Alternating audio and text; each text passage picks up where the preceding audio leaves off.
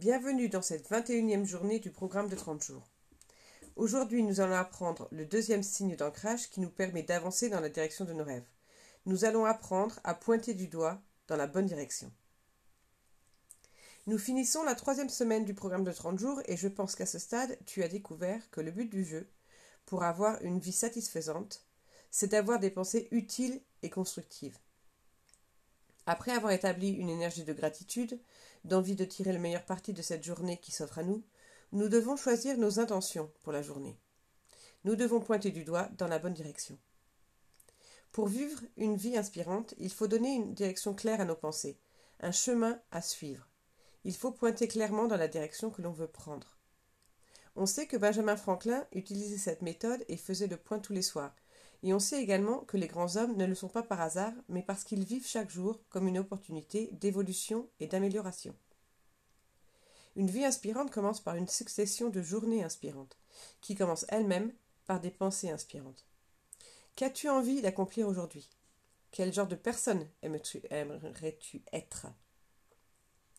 L'idéal est d'écrire tes intentions clairement. Le fait même d'écrire permet de canaliser une énergie constructive. Écris donc clairement tes intentions du jour, et ce soir, fais le point. Quels sont les objectifs de la journée? Quelle énergie veux-tu canaliser aujourd'hui? Comment comptes-tu repousser un peu plus tes limites?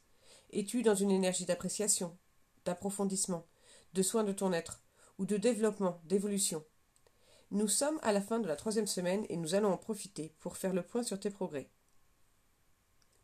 Tout d'abord, ce programme a pour but de nous apprendre à surveiller nos pensées, à nous rendre compte des mécanismes inconscients qui nous ralentissent, nous handicapent, nous empêchent d'atteindre nos buts. Le but du jeu, c'est d'apprendre à canaliser et rediriger nos pensées pour qu'elles soient toujours dans notre meilleur intérêt, qu'elles nous soient utiles et non néfastes. Ça ne veut pas dire que nous allons être heureux tout le temps, tous les jours. Les hauts et les bas font partie de la vie et c'est impossible d'être toujours heureux, et même comme nous l'avons vu au tout début du programme, c'est souvent notre frustration, notre mécontentement, les choses qui ne nous plaisent pas et le désir de les améliorer qui nous font vraiment avancer et passer à l'action, à l'étape suivante. Sinon, on aurait sans doute tendance à s'endormir sur nos lauriers. Le plus important, c'est donc de devenir conscient des pensées répétitives néfastes qui tournent dans notre tête. On sait que notre paradigme est la somme de tout ce que nous avons vécu à ce jour, et si, l'on n'y fait pas attention, 95% des pensées que l'on aura aujourd'hui seront les mêmes que celles que l'on a eues hier. 95%. Les énergies vampirisantes de la rancœur, de la rancune, les jugements envers autrui qui se mettent en lecture automatique, sont autant de pensées qui occupent notre esprit, alors que l'on pourrait utiliser notre esprit pour construire notre rêve, en faisant un pas dans la bonne direction jour après jour. Je te demande donc de prendre le temps d'écrire les pensées répétitives ou néfastes dont tu as pris conscience, et de choisir ce par quoi tu aimerais les remplacer. Donne une direction à tes pensées.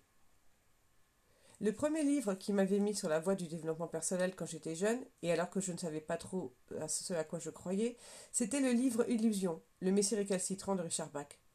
Or, je viens de retomber sur ce livre, et au dos du livre, à la place du résumé de l'histoire, il y a la phrase suivante. Voilà un test pour découvrir si votre mission sur Terre est terminée. Si vous êtes encore vivant, elle ne l'est pas. Alors pourquoi ne pas profiter de cette occasion pour prendre les rênes de ta vie en pointant du doigt dans la bonne direction, en pointant du doigt dans la direction dans laquelle tu veux aller? Utilise ce signe comme un ancrage pour te souvenir que tu peux rediriger tes pensées et donner une direction claire à ta journée. En attendant de te retrouver demain, je te souhaite une excellente journée.